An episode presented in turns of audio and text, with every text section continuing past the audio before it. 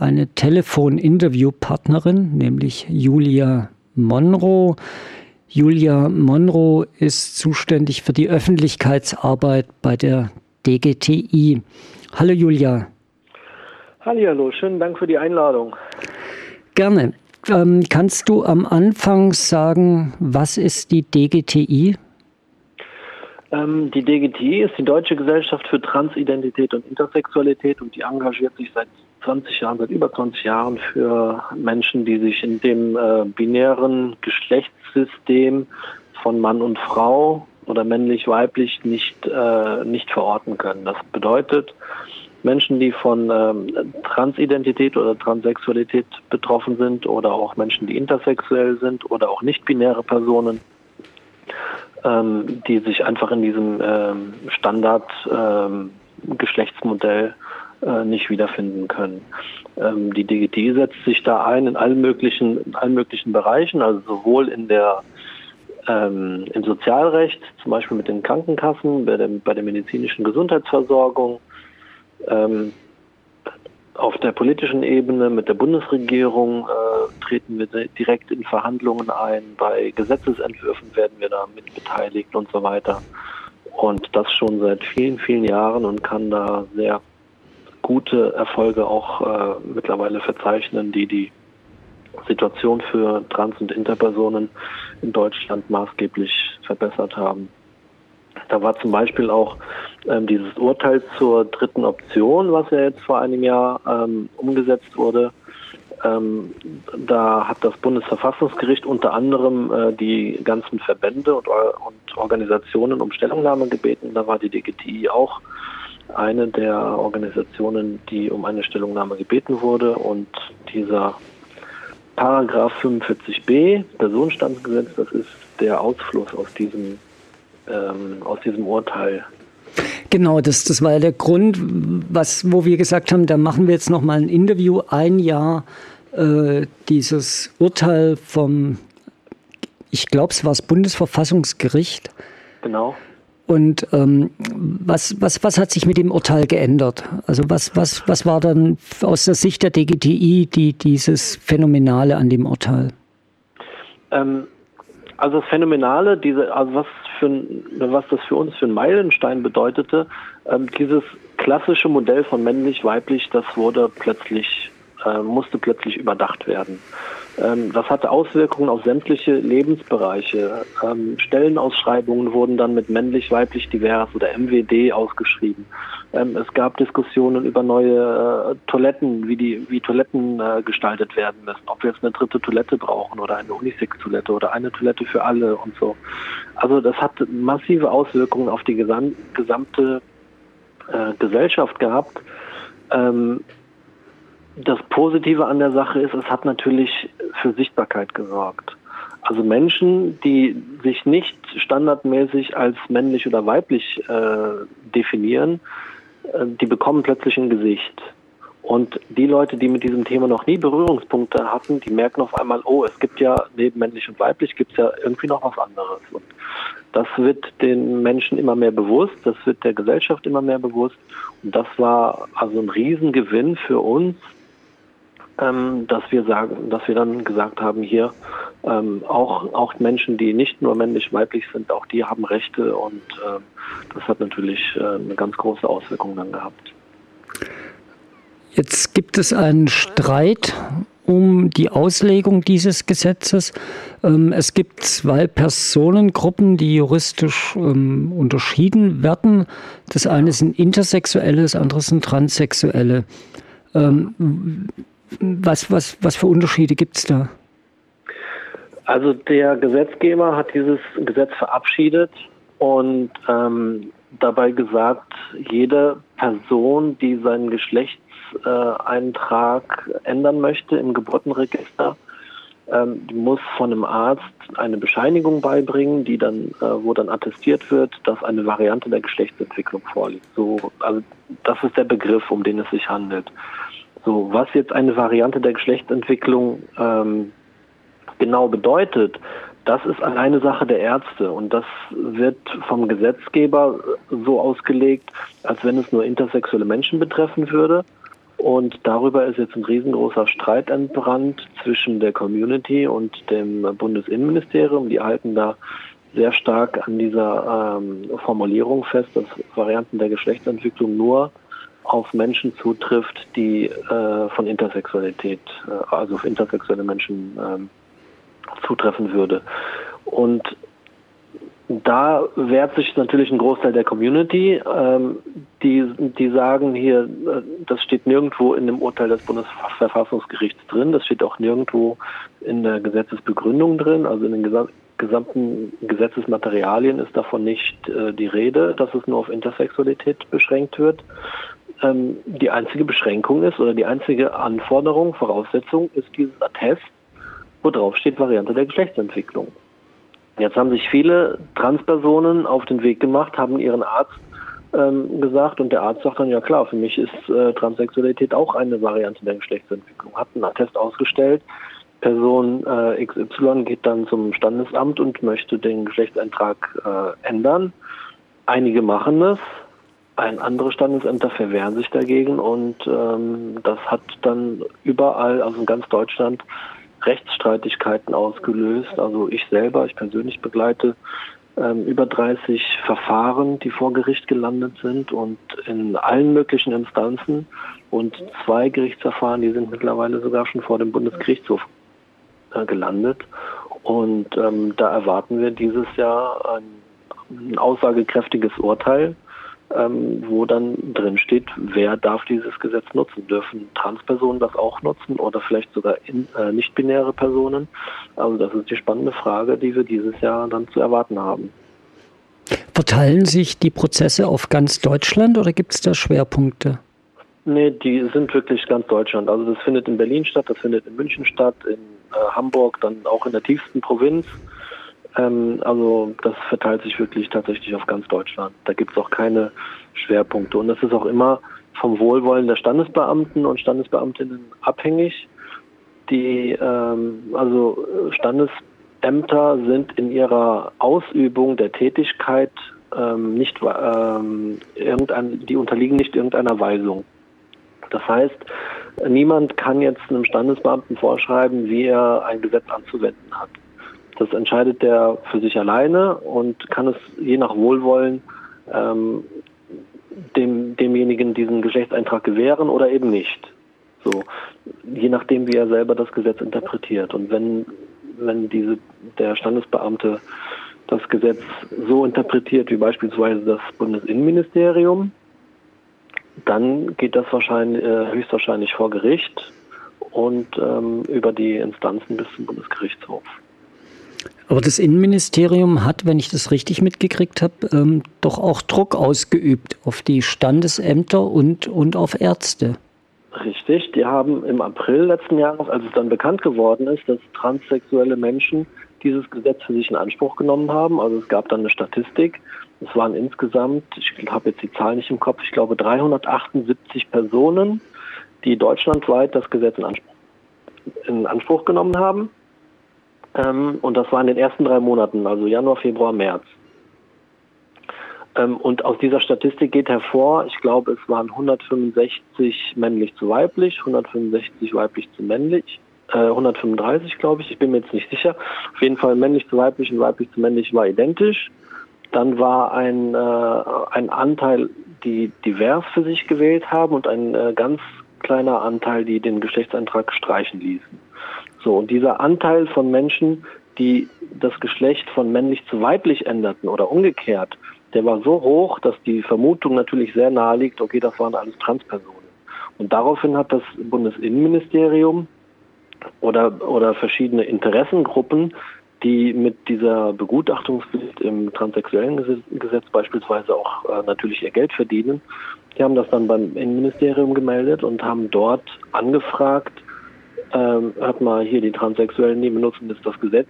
Äh, wie seht ihr das? Und anschließend gab es dann im April ein Rundschreiben an alle Standesämter mit der Einschränkung, dass das äh, Gesetz für transsexuelle Menschen nicht gilt, sondern nur intersexuelle Menschen äh, davon Gebrauch machen dürfen, ähm, dass das Attest äh, genau konkretisiert werden soll und solche Sachen.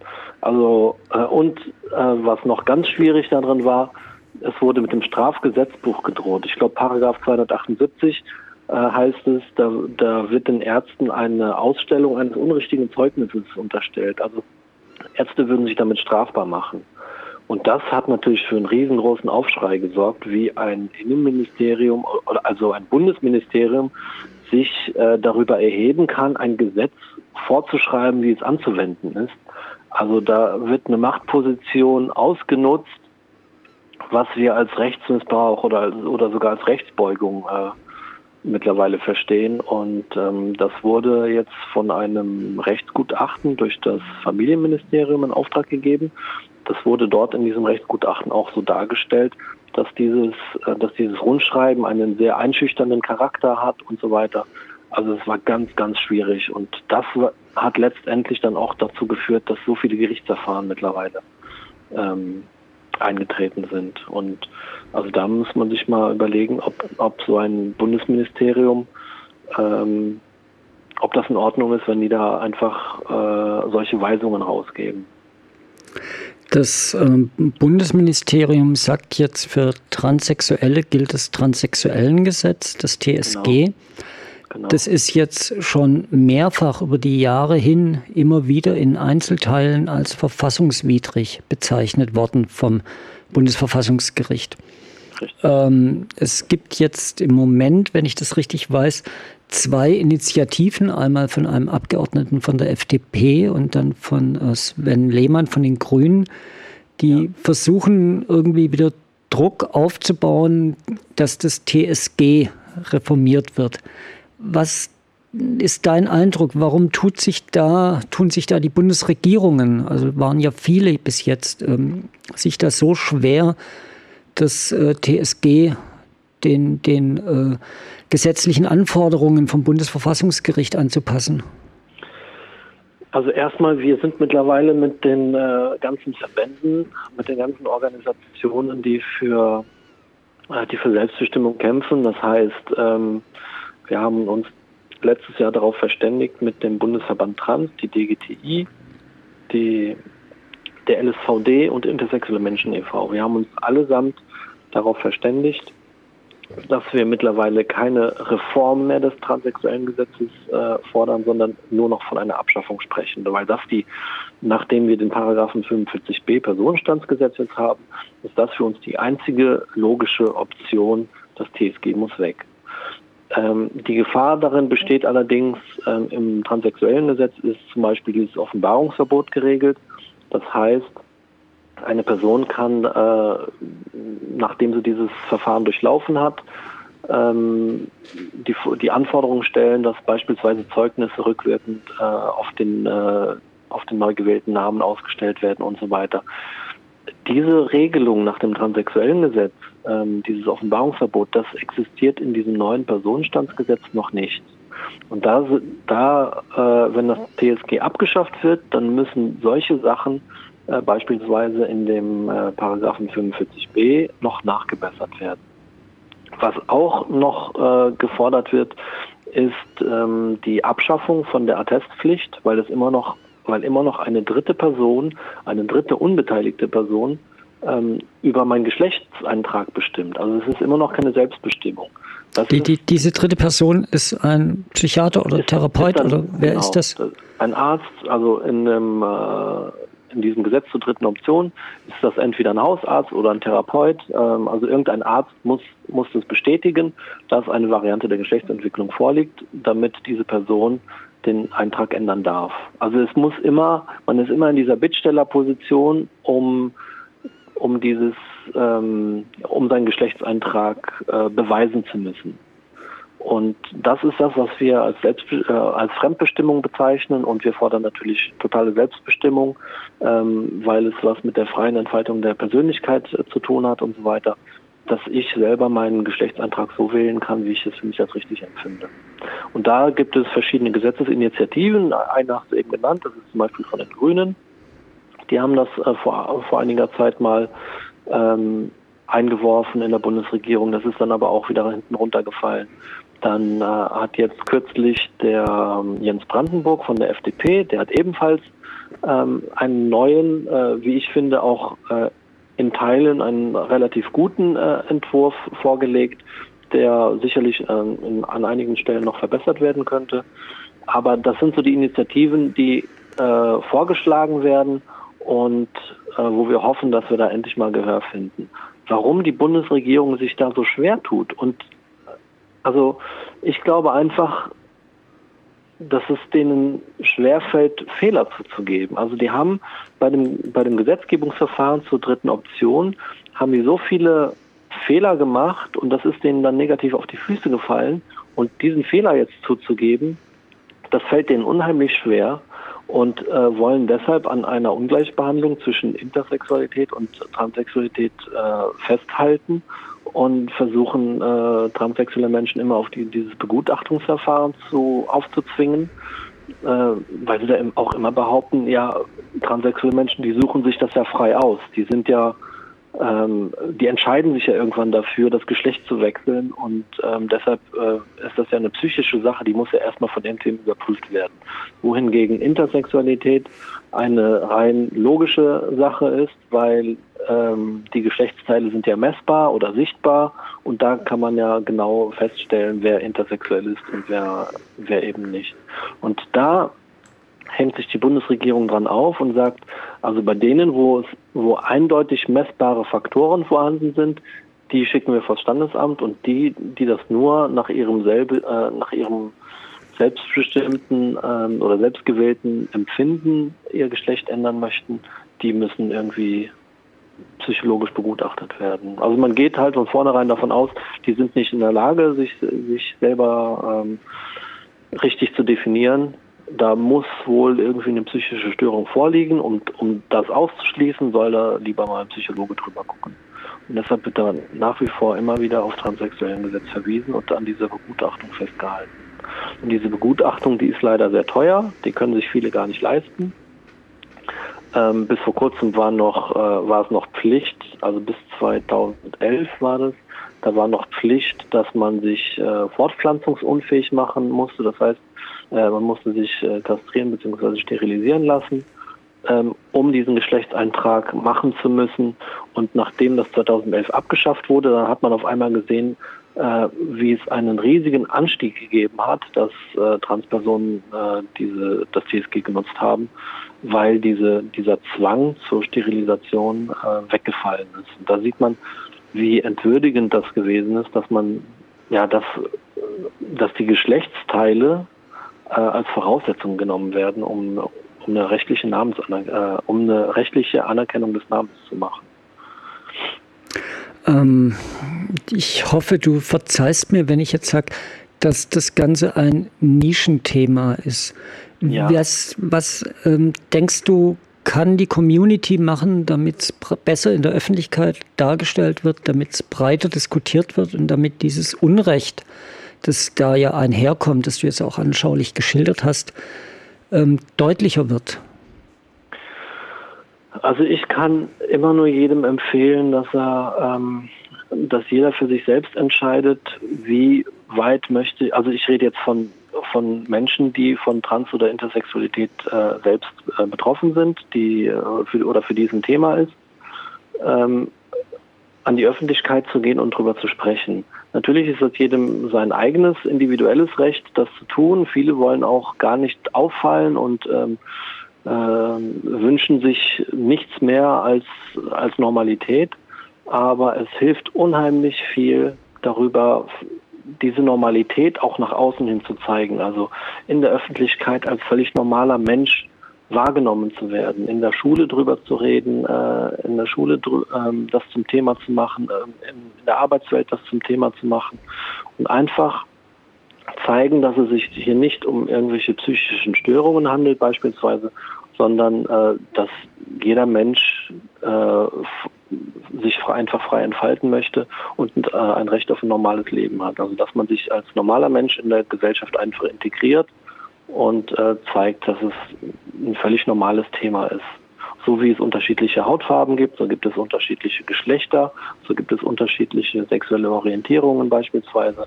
Und ähm, dass das einfach zur Normalität mitgezählt wird. Und da kann jeder Einzelne was dafür tun.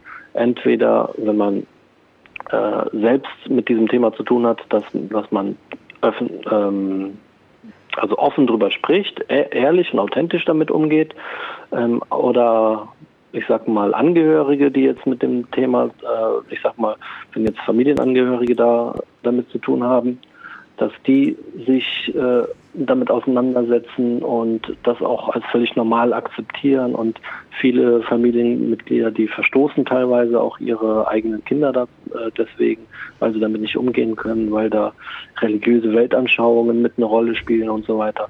Aber jeder einzelne Mensch, der sich, der dieses Thema als völlig normal akzeptiert, weil wir in einer großen, breiten, bunten, vielfältigen äh, Welt leben, ähm, jeder leistet damit seinen Beitrag, indem er das einfach als völlig normal hinnimmt.